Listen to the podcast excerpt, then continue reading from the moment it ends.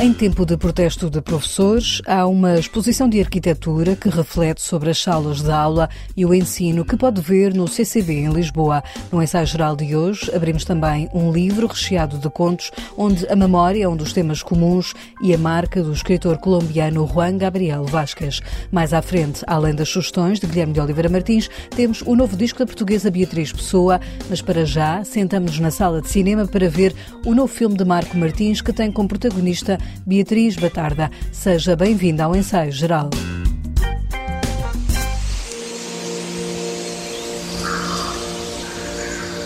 E Roberto, vamos pedir para mostrarem os dentes e depois as mãos. A partir de histórias reais de imigrantes portugueses em Inglaterra, nasceu o novo filme do realizador Marco Martins, Great Yarmouth. Conta com Beatriz Batarda no principal papel e é um filme que retrata a decadência desta cidade costeira inglesa, onde muitos portugueses trabalham em fábricas de abate de animais. Com a participação dos atores Nuno Lopes, Rita Cabasso, Romeu Runa, bem como de muitos atores não profissionais, o filme desenrola-se em 2019, antes do Brexit, num contexto socioeconómico de crise, mas explica o realizador, não quis fazer um filme de denúncia, embora esteja lá espelhada uma dura vivência. Este filme, para mim, foi muito evidente quando cheguei a Yarmouth, que ele falava das pessoas que tinham saído em 2014, entre 2009 e 2014, e tinham saído de Portugal porque já não tinham emprego, já não tinham condições de continuar a viver. Mas eu quando faço um filme, eu não faço por nenhuma questão de, de, agenda política ou ativismo, alguma espécie de ativismo, neste caso dos direitos dos animais, do, não, não estou inscrito em nenhum partido, não tenho uma agenda política. Eu, eu parto sempre das pessoas. Para mim, Great Yarmouth é uma história das pessoas que lá vivem, em que eu descubro que aquelas pessoas, as condições em que elas vivem, que elas me começam a contar, os hotéis, a forma como lhes roubavam dinheiro, a forma como eles eram tratados nas fábricas, como há coisas inacreditáveis, é? por exemplo, aquela ideia que está no filme de, sei lá, durante a campanha de Natal, para as pessoas estarem mais contentes, enquanto matavam uns, punham músicas de Natal. É difícil de acreditar, mas pronto, esse meu interesse vem de, de, de, um olhar para as pessoas que estão próximas de mim e que muitas vezes são absolutamente invisíveis e não têm voz e, portanto, obviamente ajuda a levantar questões que são fundamentais. Mas isso é, digamos, exterior ao impulso que me leva a fazer aquele filme. Eu não faço aquele filme como uma denúncia ou como um alerta, mas ele obviamente começa a funcionar assim, muito rapidamente. No centro da ação está a Tânia, a personagem desempenhada por Beatriz Batarda, que com o marido inglês recruta trabalhadores portugueses para as fábricas locais e os instala em hotéis decadentes. Ao ensaio geral, Batarda assume que não foi fácil vestir este papel. A atriz reconhece que ganhou uma proximidade a Tânia, mas o espectador pode ver na sua personagem outras leituras.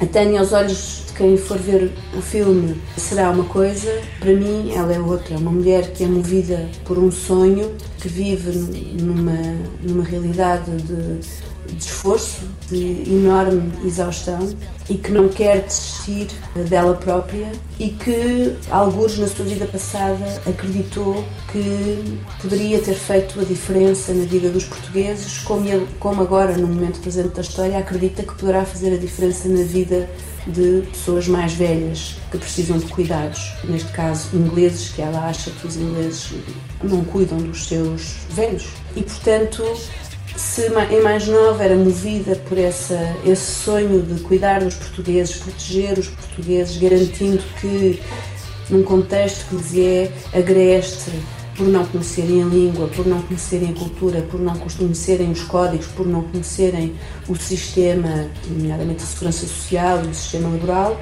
acredita que por já ter passado pela experiência que eles irão passar, estes imigrantes recém-chegados, por já dominar, acha ela, ou pelo menos um bocadinho melhor, a língua, poderá aliviar algumas eh, etapas penosas do processo. Acontece que esta ideia visto de fora, é um bocadinho insana. Tânia é uma figura de mãe, inspirada numa personagem real e que Marco Martins transformou. Tânia é uma personagem muito complexa, que vive de alguma forma numa certa dissonância cognitiva, engolida pelo sistema, cuspida e deformada. Ou seja, Ela, a única maneira que ela tem de sobreviver é jogar com as regras existentes. E isso para ela é muito claro. Mas que era uma personagem muito contraditória e muito complexa e, portanto, difícil de construir. E que, felizmente, a Beatriz deu corpo de uma forma muito particular e que eu gosto, que eu gosto muito. Depois achei que era mais interessante, obviamente, ter uma, uma, uma personagem que já tivesse trabalhado na fábrica e que tivesse de alguma forma ascendido acima daqueles uh, iguais a ela e depois ela própria se tornava uma, uma, uma exploradora de, daquelas pessoas, apesar de, obviamente, ela achar que está a fazer o melhor. Não é? Marco Martins escreveu o guião a quatro mãos com o autor Ricardo Adolfo. Na tela está um filme que começou por ser uma peça de teatro que o realizador fez com aquela comunidade e que lhe deu a urgência de criar uma ficção cinematográfica mais tarde. Arma tem um sentido de fim do mundo, ou seja, de última última paragem, ou seja, a seguir aquilo já não, já não existe nada. E as pessoas que vão para lá, e muitas delas nunca trabalharam em fábricas, há pessoas que eram professores, outros que, eram, trabalhavam em lojas, outros, enfim, há, há, pessoas que os, os passados e as, e as competências de cada um são muito, muito diferentes, acabam por ir para ali como um último sítio onde podem, eh, de facto, ter um trabalho digno e viver através do seu trabalho, etc. E as condições que encontram são condições extremamente deploráveis. Marco Martins explica que Great Yarmouth é um filme que faz um diálogo com outro trabalho seu premiado, o São Jorge, protagonizado por Nuno Lopes. A primeira crise de 2009-2014 dá origem ao São Jorge, eu acho que para a minha geração é o acontecimento mais, mais importante, porque de repente há uma regressão económica e há esta, este grande afastamento entre o que é as condições reais das, das pessoas que trabalham, as condições de vida reais e o que é a, a, a, progressão da economia. Esta ideia que nós temos agora em Portugal, não é? Que é a economia cresce, mas as pessoas cada vez têm salários menores, cada vez têm empregos com mais precários etc. Portanto, este neoliberalismo selvagem de livre circulação de matérias e pessoas que acaba por servir só os grandes, os grandes poderes financeiros e não as pessoas, não é? E, portanto, é essa a história do filme, de certa forma. Great Yarmouth chegou esta quinta-feira às salas de cinema. Eles cá chamam-nos pork and cheese. Mas eles precisam de nós para trabalhar nas fábricas.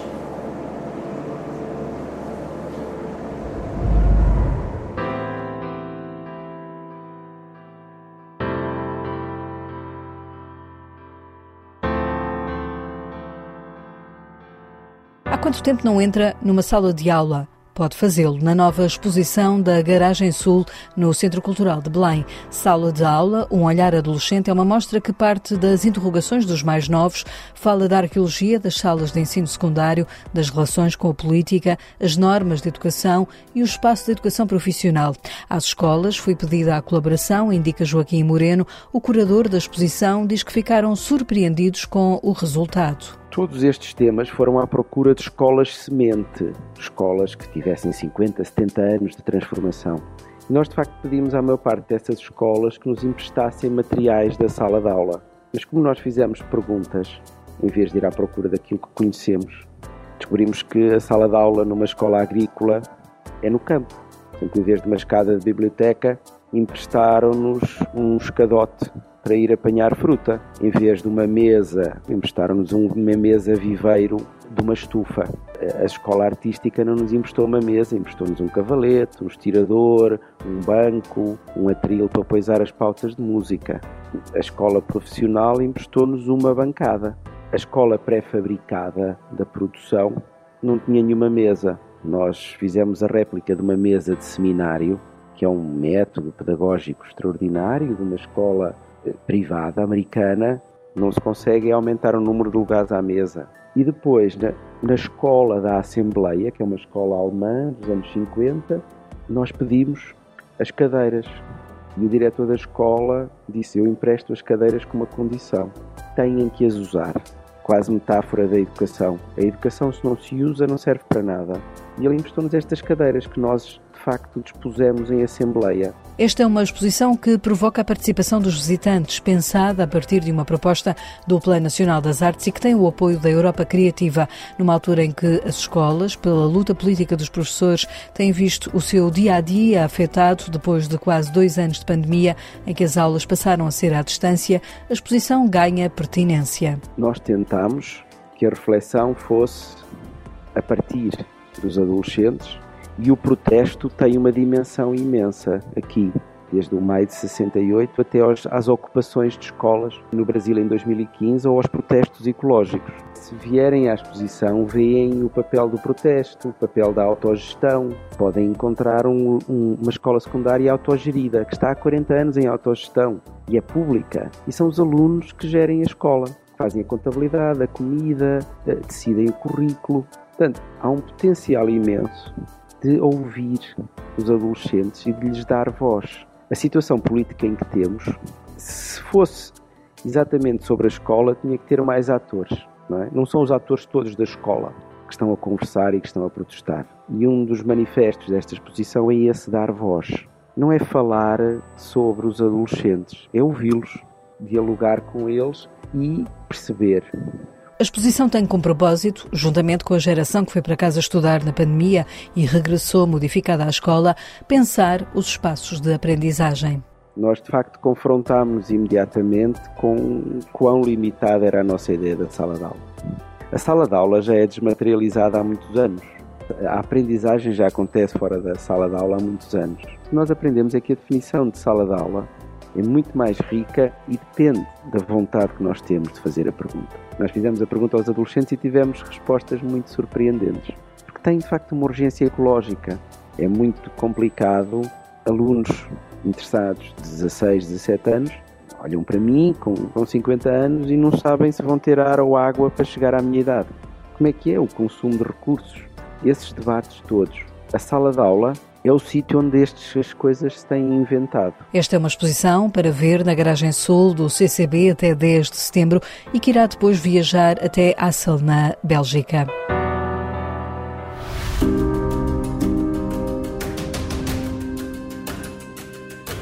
É um dos escritores sensação da América Latina. Habituou-nos aos seus romances, mas arrisca agora um livro de contos. O colombiano Juan Gabriel Vázquez lançou em português a obra Canções para o Incêndio, onde cruza diversas histórias. O livro está composto de contos. O livro é composto por contos escritos em diferentes épocas, mas todos os contos têm em comum uma estratégia. Há um investigador que questiona e investiga na vida de outros. Quase todos os contos nascem de encontros reais, de pessoas que me contaram as suas histórias ou histórias que eu vi por acaso.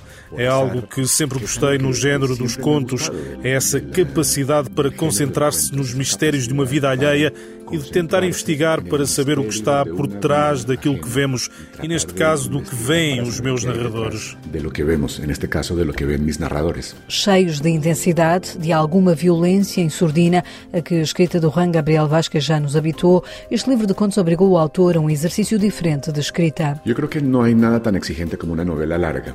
A novela larga é Acho que não há nada tão exigente como um grande romance. O romance é intelectualmente e fisicamente de uma exigência que não tem paralelo mas o conto tem esta capacidade de captar um momento que nos muda a vida, num instante em que percebemos algo sobre nós próprios, sobre os mistérios dos outros, sobre a nossa condição humana, tão difícil de entender por vezes.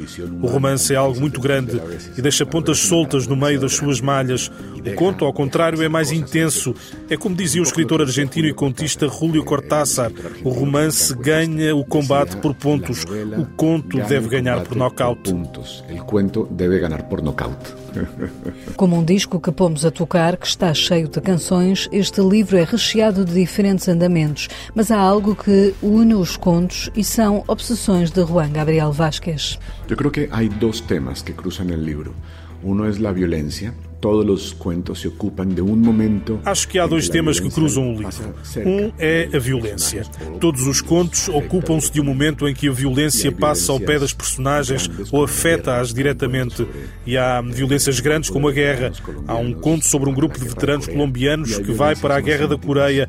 E há violências mais íntimas, como a de uma mulher que é vítima de uma violação ou de uma agressão. Então são momentos em que diferentes tipos de violência fazem parte das obsessões dos contos. A outra grande obsessão é a memória. Todos os contos partem de um presente e há uma personagem que recorda algo que trata de iluminar o passado, de entender as razões pelas quais a vida tomou aquele rumo. Nesse sentido, os contos partilham das mesmas obsessões dos meus romances. Todos os meus romances falam do mesmo. Tristemente, nós, os escritores, temos poucas obsessões. Todas mis novelas. Tristemente, escritores. Canções para o Incêndio está editada em Portugal pela Alfa A tradução é de Guilherme Pires. No ensaio geral, conhecemos agora outros livros que estão a chegar às livrarias portuguesas que merecem o olhar atento de Guilherme de Oliveira Martins, o nosso colaborador do Centro Nacional de Cultura. Já faz 30 anos que Natália Correia nos deixou. Mulher desassombrada, censurada intensamente pelo lápis azul do Estado Novo, propôs-te um dia responder em tribunal com a sua poesia, o que gerou o apelo lancinante do seu advogado para que não o fizesse, a fim de não complicar ainda mais as coisas. Lembramos Natália que nunca passava despercebida, no botequim ou no parlamento. Oh, subalimentados do sonho, a poesia é para comer. Esta açoriana destemida cultivou a costela açoriana como antero de Quental ou Vitorino Nemésio e proclamou sem medo Senhores juízes, sou um poeta, um multipétalo uivo, um defeito, e ando com a camisa de vento ao contrário do esqueleto. Agora, o dever de deslumbrar de Filipa Martins sai a lume e dá-nos a sua biografia na editora Contraponto. Manuel Alegre publica toda a prosa, com o prefácio de Paula Mourão na Dom Quixote. É a escrita ficcional que tudo transfigura e integra de acordo com vertentes que se encontram também na poesia. O tempo histórico liga-se à figura do protagonista, em que a gesta de uma língua se torna a aventura de um povo. Estamos perante a ilustração de um amor muito especial a uma cultura viva, feita de permanente compromisso. Como diz Paula Mourão, tempo e memória, como cria Horácio, têm a forma daqueles monumentos de eterna pedra que as palavras edificam. De António Vieira saiu na Mariposa Azul a undécima praga e outros contos, o modo de, em doze contos, conhecermos aquilo que sabemos e a sensibilidade das viagens imaginárias. O Estranho Animal de Duas Cabeças é um livro de crónicas que acaba de ser publicado, da autoria de Luís Filipe Castro Mendes, editado na Labirinto, no qual nos encontramos com este mundo incerto, perigoso, mas irónico.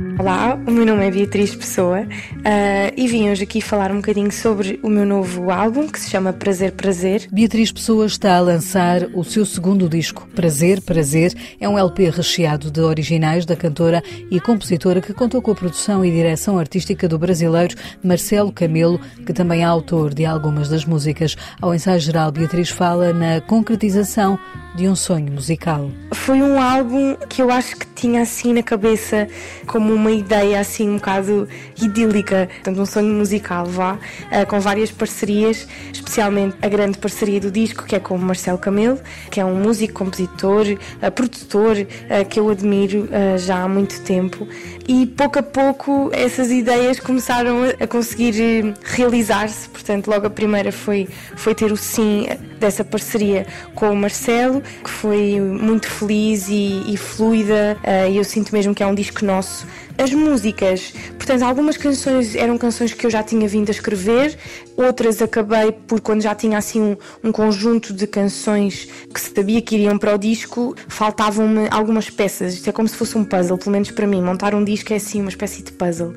E então essas canções que faltavam acabei por escrevê-las já a pensar em coisas concretas, sonoridades que eu sentia falta no disco. E depois houve algumas músicas também que foram canções que o Marcelo tinha, portanto canções dele, que estavam sem casa e que o Marcelo achou que poderiam funcionar com a interpretação minha e ofereceu-me essas canções uh, que acho que é assim um presente incrível quando vem de um, de um compositor como ele. Ao todo são 10 canções em português, onde se cruzam várias influências que vão da música portuguesa à bossa nova, passando pela MPB. Passa o pente no cabelo, passa, passa o vento pela minha mão a minha ideia era fazer essa ponte musical entre Portugal e Brasil. Eu sou portuguesa, obviamente, mas muitas das minhas referências e o que eu ouço e o que eu vejo está na cultura brasileira e, portanto, eu queria fazer essa ponte e queria quebrar um bocado aquele preconceito de mistura de língua e de mistura de sonoridades e de ritmos. Portanto, eu diria que se calhar a minha música é, é, é pop, não é? Acho que se encaixa na caixa do pop, que é uma. É sempre um preconceito dizer isto, mas eu, eu adoro pop e ouço pop, portanto não tenho nada esse medo. É um pop com muitas ligações à MPB, portanto eu vou ter, em vez de, de pôr o B, eu se calhar vou pôr o B, portanto é uma MPP, música popular portuguesa. E depois também tem sempre o jazz, não é? Que acaba por ser a minha base académica e uma referência gigante também no que eu ouço. Este Prazer, Prazer é o primeiro disco com o selo da editora fundada em maio pelo músico Benjamin e pela força de produção.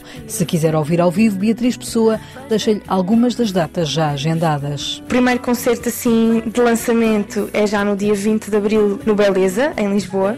É um concerto que eu estou muito entusiasmada. Eu vou muitas vezes ao Beleza, portanto eu queria que o lançamento do disco fosse lá, até por ser um espaço que tem alguma importância para mim a nível pessoal. E depois temos já uma data de datas. Vamos à Primavera Sound em junho, vamos ao Montijo, vamos a Lolé, vamos à Madeira, vamos a, a uma data assim de, de sítios e espero que em breve depois também se concretize uma tour pelo Brasil. Tomou nota? Dia 20 de abril no Beleza em Lisboa. Antes ainda a cantora vai andar pelas FNAC pelo país. Depois, em junho, Beatriz Pessoa vai estar no Primavera Sound, no Porto.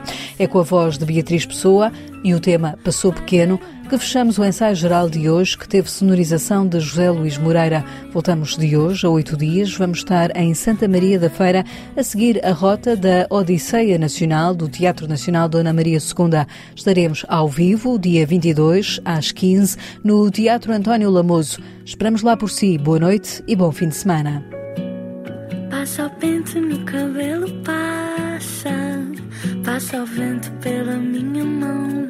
Passa, bebe o chá e conta ao fim da tarde. Só passa, lê-me o sinal que descobri no fundo. Passa a paixão e passa pelas braças. Passa, encosta nuca e vê passar a nuvem. Despe das costas esse peso chá. Tu passa, vai ver o mar e vê como és pequeno. Vai ver o